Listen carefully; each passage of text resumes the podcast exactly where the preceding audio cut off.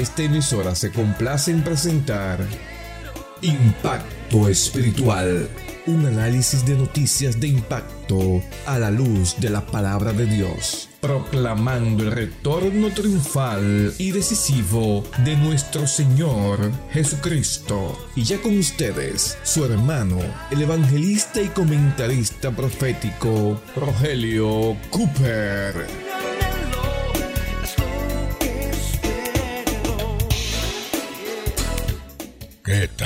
Amigos? Bienvenidos nuevamente en este día feliz a otra presentación de su programa Impacto Espiritual.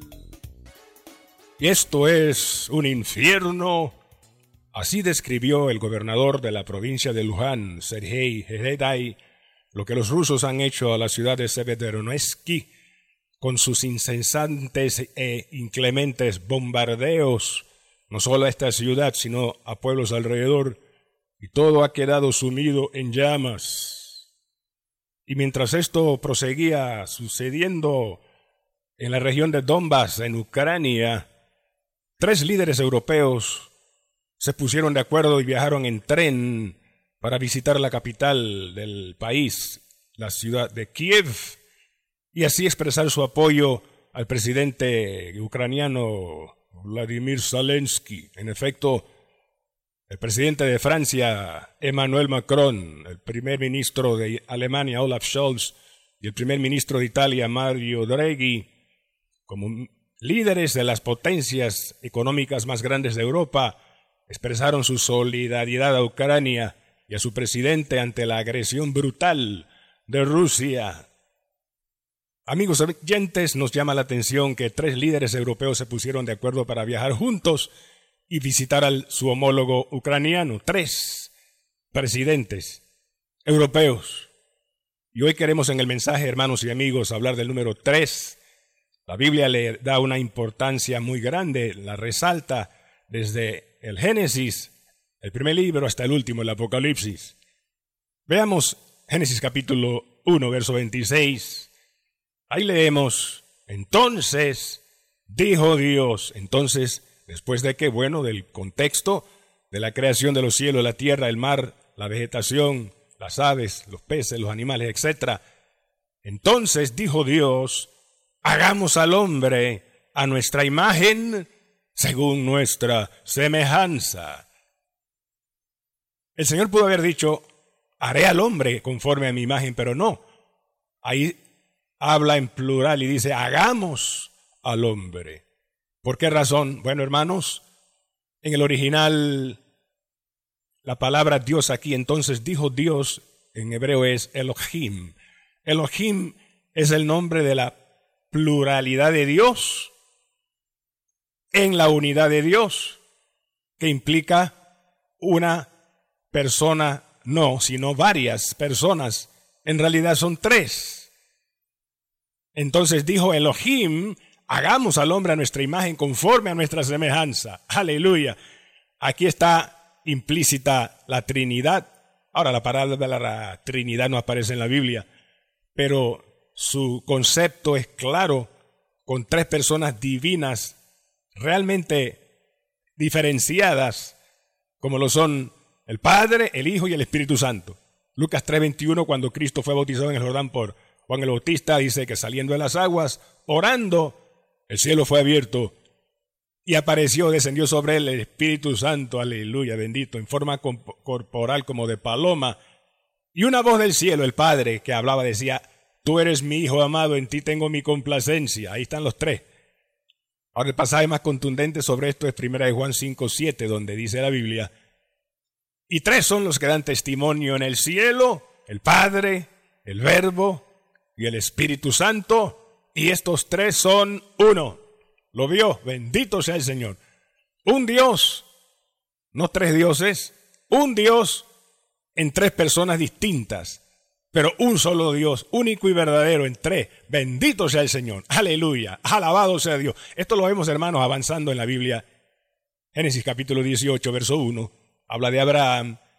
Dice que entonces el Señor se le apareció en el encinar de Manre, estando Abraham, sentado a la puerta de su tienda y al calor del sol del día. Dice que Abraham alzó sus ojos a lo lejos y vio tres varones y corrió hacia ellos y se postró y dijo, Señor, si ahora he hallado gracia. No dijo señores, dijo Señor, porque Abraham se estaba dirigiendo al Dios único, al verdadero, pero que a la vez es tres. Si he hallado gracia en tus ojos. Y luego Abraham cambia el plural y dice, si he hallado gracia en tus ojos, que pueda yo conseguir agua y lavar vuestros pies. ¿Lo vio? Tres varones. Esto en teología se llama teofanía, es decir, la manifestación visible del Dios invisible en el Antiguo Testamento en forma humana o en forma angélica. La teofanía está ahí. Tres varones que vio Abraham. La Trinidad. Bendito sea el Señor. Aleluya. Gloria a Jesús. Gloria al Padre. Gloria al Hijo.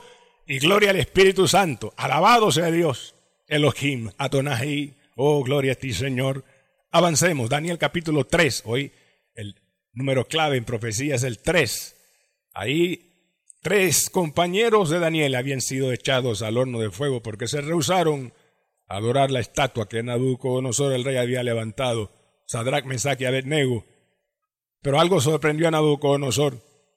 Echados estos varones al fuego, al horno, se acerca a la puerta del horno y ve algo que le llama la atención y le pregunta a su siervo, ¿no fueron tres varones los que mandé que echaran al horno de fuego atados? ¿Y ahora qué veo? Veo a cuatro que están no atados, sino andan libres sin hacer el fuego daño alguno a ellos. Y el cuarto es semejante al, a hijo de los dioses. Qué lindo esto, hermanos. Tres varones hebreos y un cuarto apareció. Y volviendo a la noticia inicial, tres presidentes europeos visitaron Ucrania y el cuarto se unió, un cuarto se unió a ellos, el presidente de Rumanía, Klaus Heihainen, en total cuatro, pero de esos cuatro líderes, uno, el de Francia, se llama Emmanuel, aleluya. Macron y Emmanuel en la Biblia, hermano, traducido es Dios con nosotros. El cuarto personaje, líder europeo, Emmanuel, uno se llama Emmanuel, y de los cuatro personajes que vio Nabucodonosor en el horno, uno era semejante a hijo de dioses, ese era Emanuel, Cristo, una cristofanía. Cristo encarnado, no. Cristo preencarnado que se apareció en el horno de fuego para preservar milagrosamente a esos tres varones hebreos. Y en esto, hermanos, no hay coincidencia ni casualidad, no es Dios, yo creo, hablándonos en este tiempo difícil para el mundo, hermano, diciendo, pueblo mío, estáis en un horno de fuego de prueba del mundo con guerras, viene hambre, viene una situación difícil económica, pero tranquilos, yo estoy con vosotros como el cuarto en el horno de fuego para guardaros, para que no nos no les dañe. Solo se quemará la escoria de la impureza, pero yo les haré salir como oro refinado en fuego y os guardaré. No temáis si camando loba y y la vacashanda. He aquí, dice el Señor, yo te sustentaré y camande te ayudaré y te sustentaré con la de mi justicia, dice el Señor. Sama la vacaya. El Espíritu Santo habla, hermano. Si has de enfrentar o estás enfrentando enfermedad, dificultades en tu trabajo, problemas de salud, lo que sea, luchas, crisis espirituales, el Señor está contigo como poderoso gigante, como el Dios trino, Elohim, aleluya, con nosotros está el Padre, el Hijo y el Espíritu Santo en este tiempo difícil y prometió estar con nosotros todos los días hasta el fin del mundo, hasta que suene la trompeta y el rapto, hermano, se produzca y volemos de aquí para estar pronto con papá. Bendito sea Jehová. Aleluya. Hay poder en Jesús. Gloria sea su nombre. El trino Dios. Sigamos con el número tres. Hermanos, hay mucho en la Biblia sobre esto, no tengo el tiempo para ahondar, pero si avanzamos al capítulo 8 de, del libro de Apocalipsis, luego del rapto de la iglesia, cuando hayamos sido arrebatados de aquí, se van a producir varios juicios. Desde el verso 7 en adelante se habla de las trompetas que sonarán los ángeles. El primero suena su trompeta, granizo y fuego mezclado con sangre quema toda la hierba verde y la tercera parte de los árboles. El segundo ángel suena su trompeta y un asteroide cae como una montaña ardiendo y cae en la tercera parte del mar. Se destruye la tercera parte de los navíos, se destruye la tercera parte de los seres vivientes y la tercera parte del mar queda convertida en sangre. El tercer ángel suena su trompeta y un cometa cae a Ajenjo y la tercera parte de las aguas y los ríos, de la fuente de las aguas, se vuelve amarga y los hombres mueren porque se volvieron muy amargas esas aguas. Un cuarto ángel suena su trompeta y dice que fue herido la cuarta parte del sol, de la luna, la tercera parte del sol, más bien la tercera parte del sol, de la luna y de las estrellas, para que no hubiese luz en la tercera parte de ellas y no hubiese luz tanto en la tercera parte del día como la tercera parte de la noche. El número tres, si avanzamos al capítulo nueve, el sexto ángel suena su trompeta y dice que son sueltos y serán sueltos cuatro ángeles antes que están atados junto al gran río Éufrates para inspirar entre los hombres una guerra termonuclear en la hora, día mes y año en donde morirá la tercera parte de los hombres. Oiga eso. Avancemos. Apocalipsis 12, dice versos 3 y 4 Juan. Entonces apareció otra señal en el cielo, un gran dragón escarlata que tenía siete cabezas y diez cuernos y en sus cabezas siete diademas. Y dice, y su cola arrastraba la tercera parte de las estrellas del cielo y las arrojó sobre la tierra. Ese dragón es Satanás y su cola arrastraba la tercera parte de las estrellas, y de los ángeles, tercera parte de los ángeles que se rebelaron contra Dios en la rebelión original de Lucifer y fueron arrojados a la tierra, la tercera parte. Pero las dos terceras partes continuaron fieles a Jehová hasta el día de hoy y están a favor del pueblo de Dios, como el ángel de Jehová que acampa alrededor tuyo, hermano mío, alrededor nuestro y nos defiende. Gloria sea su nombre. El tres, bendito sea Jesús de Nazaret.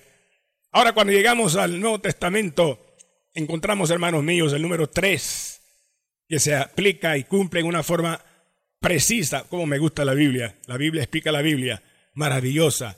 El 3 en la persona de Jesús se cumplió como en ningún otro personaje de la historia y de la Biblia. Número 3.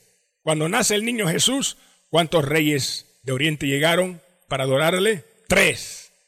¿Cuántos regalos le ofrecieron? Tres.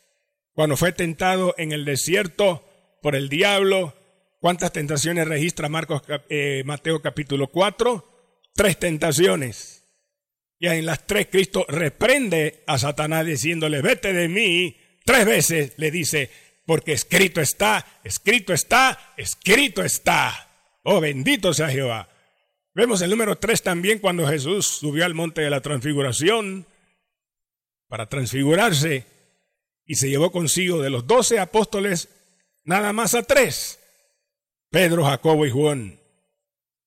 Y antes de ese grandioso milagro, el más grande de su ministerio casi al final, dice Juan 11.3, que él amaba a tres miembros de una familia. Eran hermanos, dice Juan 11.2, y amaba a Jesús, a Marta, a María y a Lázaro su hermano, tres. Y cuando va al Calvario, Cristo es crucificado entre tres, o dos más bien, entre dos malhechores. Y en total, ¿cuántas cruces habían en el monte Calvario? tres. ¿A qué edad muere Cristo? A los 33 años de edad. ¿Cuántos años de ministerio en la tierra? Tres años y medio. Y cuando está colgado el madero crucificado Jesús, dice la Biblia, Mateo 27, verso 45, que hubo desde la hora sexta tinieblas sobre toda la tierra, es decir, desde el mediodía hasta la hora, hasta la hora novena. Tres horas de oscuridad misteriosa. No hubo eclipse solar ni lunar ese día, pero la tierra toda se cubrió de oscuridad. Era como el Padre celestial de luto al ver a su Hijo puro y precioso y santo, llevando nuestros pecados inmundos y sucios. El Padre de dolor hace que toda la creación se oscurezca en ese momento cuando Cristo entró en esas tinieblas, esa separación terrible del Padre, el pago por nuestros pecados que era la muerte, sufrió la muerte eterna y el tormento de la separación y el castigo eterno que, se, que está esperando al, al que rechaza la gracia. Ese tormento horrible Jesucristo lo sufrió cuando llevó el pecado y el Padre lo abandonó totalmente, al punto que hubo tinieblas en toda la tierra, por amor a nosotros, para que tú y yo, amigos, si tú crees, no estés en tinieblas, sino que tengas la luz de la vida.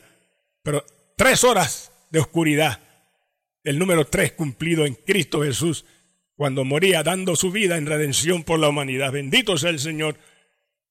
Pero Cristo expira, prueba el vinagre y entrega el Espíritu diciendo, consumado es. Y se cumpliría lo que él había profetizado, Mateo 12:40, cuando dijo, porque así, escuche, dijo, como Jonás estuvo en el vientre del gran pez tres días y tres noches, así también estará el Hijo del Hombre en el corazón de la tierra tres días y tres noches. Oh, aleluya. Estaría sepultado el Señor tres días y tres noches. Pero gloria a Dios, no se quedaría ahí, porque se había profetizado Salmo 16, porque no dejarás mi alma en el Seol, ni permitirás que tu santo vea corrupción. Mateo 28, 1, pasada la Pascua y el día de reposo, el primer día de la semana, llegaron María la Magdalena y la otra María al, sepulcro para e, encontrar y buscar al Señor. ¿Y qué sucedió? Hubo un terremoto porque un ángel había descendido del cielo y removiendo la piedra que estaba a la puerta de la tumba, se sentó sobre ella y su aspecto era como de un relámpago, blanco como la luz. Y la muere buscando a Jesús y el ángel le dice, ¿a quién buscáis? Dice Jesús, no está aquí. ¿Por qué buscáis entre los muertos al que vive? No está aquí, ha resucitado como dijo. Oh, gloria a Dios, ha resucitado como dijo. Cristo vive, Cristo vive conforme a la palabra profética que lo había anticipado, las escrituras, aleluya, qué lindo. Él no se podía quedar en la tumba, porque Él era la vida misma, eterna, que se hizo carne. Gloria sea su nombre. Por eso el apóstol Pablo, 1 Corintios 15, del 3 al 4, ahí explica y dice, porque yo os he enseñado lo que asimismo recibí, que Cristo murió por nuestros pecados conforme a las escrituras, que fue sepultado y que resucitó al tercer día, número tres, al tercer día conforme a las escrituras. Oh, las escrituras de Joseas capítulo 6 versos 2 y 3 se cumplieron. Cristo resucita al tercer día. Y tres significa en la Biblia y en profecía resurrección. Y también el tres significa vida. Y Jesús es las dos cosas. Él es la resurrección y Él es la vida. ¿Qué le dijo Marta triste cuando Lázaro, su hermano, había muerto? Juan 11, 21. Maestro, si hubieses estado aquí, mi hermano no habría muerto. Jesús le dice, tu hermano resucitará. Yo sé, dice Marta, y en el día postrero. Mas Cristo le dice, no, no, no, yo, yo soy la resurrección y la vida. Yo soy la resurrección y la vida. El que cree en mí, aunque esté muerto, vivirá. Y Cristo demostró que era la resurrección y la vida cuando ante la tumba de Lázaro da gracias al Padre y Lázaro muerto ahí, pero Cristo con gran voz dice, Lázaro, ven fuera. Y Lázaro salió todas las manos. ¡Qué milagro! ¡Qué poder el de Cristo que es la resurrección y la vida! Hermanos, esto es un milagro que, deme un minuto para explicar algo rapidito. Dice la primera ley de termodinámica que la materia o la energía no se crea ni se destruye, sino que solo se transforma. Pero Cristo rompió esa ley. Cristo tuvo que crear, recrear a Lázaro, porque recuerden, su cuerpo estaba ya cuatro días de muerto, de su carne, su, piel, todo descompuesto, había entrado en estado de putrefacción. Y ahí había que hacer un milagro total de creación, como si Cristo le hubiera dicho, muerte desaparece. Y Lázaro vuelve a ser como eras. Y para que toda esa, esa carne podrida y putrefacta desapareciera, Cristo tuvo que recrear todas sus células y hacerlo nuevo para que existiera como antes de morir, porque Él es la resurrección y la vida. Solo Cristo puede hacer eso. Solo Cristo levanta a los muertos y les da vida. Alabado sea su nombre. Oh hermanos, así como solo Lázaro podía ser resucitado con la persona de Cristo, milagrosamente, así también millones de personas hoy día, muertos espiritualmente, la única manera que pueden vivir es por y a través de Jesús y solo por Jesús. ¿Sabía usted de su hermano? ¿Sabía usted de su amigo? Que el hombre espiritualmente está muerto. Dijimos al inicio del mensaje que el hombre fue hecho a la imagen y semejanza de Dios. Dios es uno en tres personas y el hombre es una persona tripartita que tiene tres componentes, espíritu, alma y cuerpo. El alma, las emociones, triste o alegre. Por el espíritu es la parte que se comunica con Dios y nacemos muertos en delitos y pecados, con el espíritu separado de Dios, la herencia del pecado de Adán. Por eso es que el inconverso no siente a Dios, no ama a Dios, no siente la presencia de Dios. Eso no vale nada para él. ¿Por qué? Porque no, no tiene el, el espíritu de Dios en él, solamente tiene su propio espíritu, pero es un espíritu muerto, separado del Creador. Pero ¿qué pasa cuando alguien viene al Evangelio y se convierte y cree y Cristo lo limpia con su sangre? Viene el Señor y mete dentro de esa persona su Espíritu Santo, toca el espíritu de ese hombre, esa mujer, y ese espíritu que estaba muerto, separado, comienza a tener vida, la vida del Espíritu de Dios que viene al pecador cuando se convierte a Cristo y pone Dios su Espíritu Santo en él para que entonces su Espíritu reciba la vida y la vida eterna. Aleluya, bendito sea Jesús, gloria sea su nombre. Por eso Pablo en Efesios 2.1 dice, hablando de los creyentes, y Él os dio vida a vosotros cuando estabais muertos en vuestros delitos y en vuestros pecados. Amigo, si esa es su condición, muerto en delitos y pecados, hoy es el momento para entregarte a Jesús, para que no siga más en ese estado de muerte espiritual, porque si sigues así y mueres el Señor, entonces experimentarás la muerte eterna, es la separación final del pecador en el lago de fuego, separado de Dios por toda la eternidad. Pero ese no debe ser tu final y no será si hoy tú te rindes a Jesús, ahí donde estás, di con los ojos cerrados si puedes, Señor Jesucristo. Oí tu palabra. Jesús, reconozco que soy pecador, que mi espíritu está muerto, separado de ti. Por eso hice tantas cosas malas, hablé tantas cosas malas, porque está, está mi alma, mi espíritu sin ti, pero ahora quiero que estés en mí, quiero recibir el Espíritu Santo, la vida eterna, y por eso creo que en la cruz llevaste mi pecado y el castigo que yo merecía. Oh Jesús, perdóname, límpiame con tu sangre preciosa, escribe mi nombre en los cielos. Gracias por darme la vida eterna y gracias porque ahora me resucitas a una vida nueva para conocerte y amarte y esperarte, porque tú has de venir. Gracias por salvar mi alma. Amén y amén. Amigo, confiamos usted hizo esta oración de todo corazón. Aleluya. Bienvenido a la familia de Dios ahora que aceptó a Cristo como su Salvador personal. Sírvale confíe en Él, aférrese a Él y espérele y vive en santidad, ayudado por su poder cada día. Y tú, mi hermano, mi hermana que me escuchas, a los que son creyentes, en este tiempo final el apóstol Pablo les escribió diciendo ahí lo que leemos en Primera de Tesalonicenses capítulo 5, verso 23, dice ahí, y el mismo Dios de paz os santifique por completo, y todo vuestro ser, espíritu, alma y cuerpo sean guardados irreprensibles para la venida de nuestro Señor Jesucristo. Pues él dijo en Lucas 12:40, vosotros pues también estad preparados, porque a la hora que no pensáis, el Hijo del Hombre vendrá. Bendito sea Jehová.